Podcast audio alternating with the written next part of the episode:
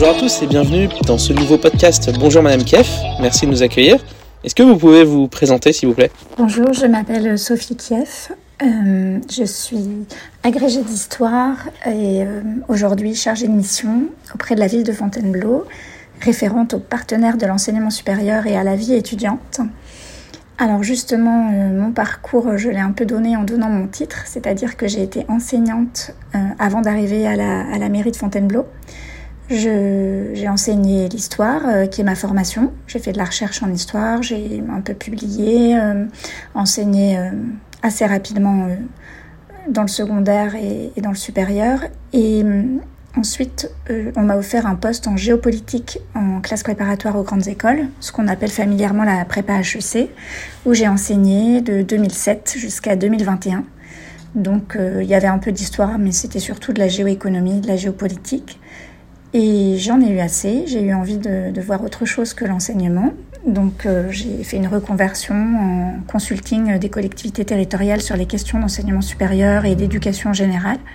Et j'ai abouti en fait à accepter un poste euh, à la mairie de Fontainebleau qui me passionne, qui est euh, tout à fait intéressant pour bâtir justement une nouvelle politique publique à l'égard des étudiants et construire un ensemble de synergies, apprendre à travailler collectivement entre les partenaires de l'enseignement supérieur et les collectivités territoriales pour euh, finalement faire monter en gamme le territoire. Enfin voilà, disons dans le dans l'intérêt de, tout le territoire, de tous ces acteurs, que ce soit des associations, des entreprises, des citoyens, des, jeunes.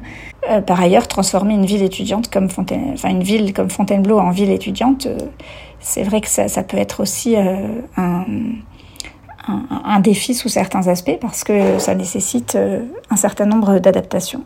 Très intéressant, merci pour, euh, pour tous ces détails, euh, un parcours riche et complet. Et alors comment vous vous projetez plus tard professionnellement? J'aimerais continuer après dans ce domaine des collectivités, c'est-à-dire que là je suis sur une mission temporaire, je ne sais pas combien de temps je, serai là, mais l'idée effectivement c'est que c'est pas un service véritablement qui est construit, c'est une mission et donc je serai amenée à poursuivre mon activité dans dans d'autres euh, collectivités.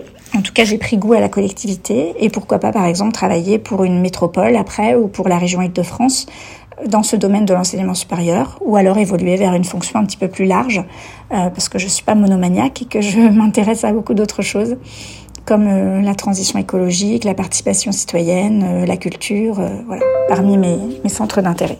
Eh bien écoutez, c'est tout ce qu'on vous souhaite, le meilleur. Et quels conseils vous pourriez donner aux étudiants, notamment qui sont en recherche de stage actuellement ou, plus tard? Alors les conseils que je peux donner aux étudiants en master euh, qui postulent à un stage ou un emploi, euh, c'est déjà d'être euh, assez précis. Alors soit ils font une, une demande finalement sans répondre à une offre, une demande spontanée, et à ce moment-là qu'ils n'hésitent pas à préciser vraiment leur domaine, leur centre d'intérêt. Euh, on reçoit parfois des, demandes de stage qui sont tellement vagues, on n'a aucune idée euh, à quel service le transmettre et même le service, quand il reçoit cette, euh, cette demande, bah, n'est pas vraiment motivé par, par l'expression de la demande elle-même qui est beaucoup trop floue. Donc déjà, n'hésitez pas à demander des stages dans des domaines qui vous intéressent vraiment, voire dans lesquels vous êtes déjà impliqué d'une manière ou d'une autre, et euh, d'être explicite euh, lors de votre, euh, votre demande spontanée. Et pour ce qui est de répondre à une offre d'emploi ou de stage qui a été postée quelque part, ben je dirais là aussi, ne vous bridez pas.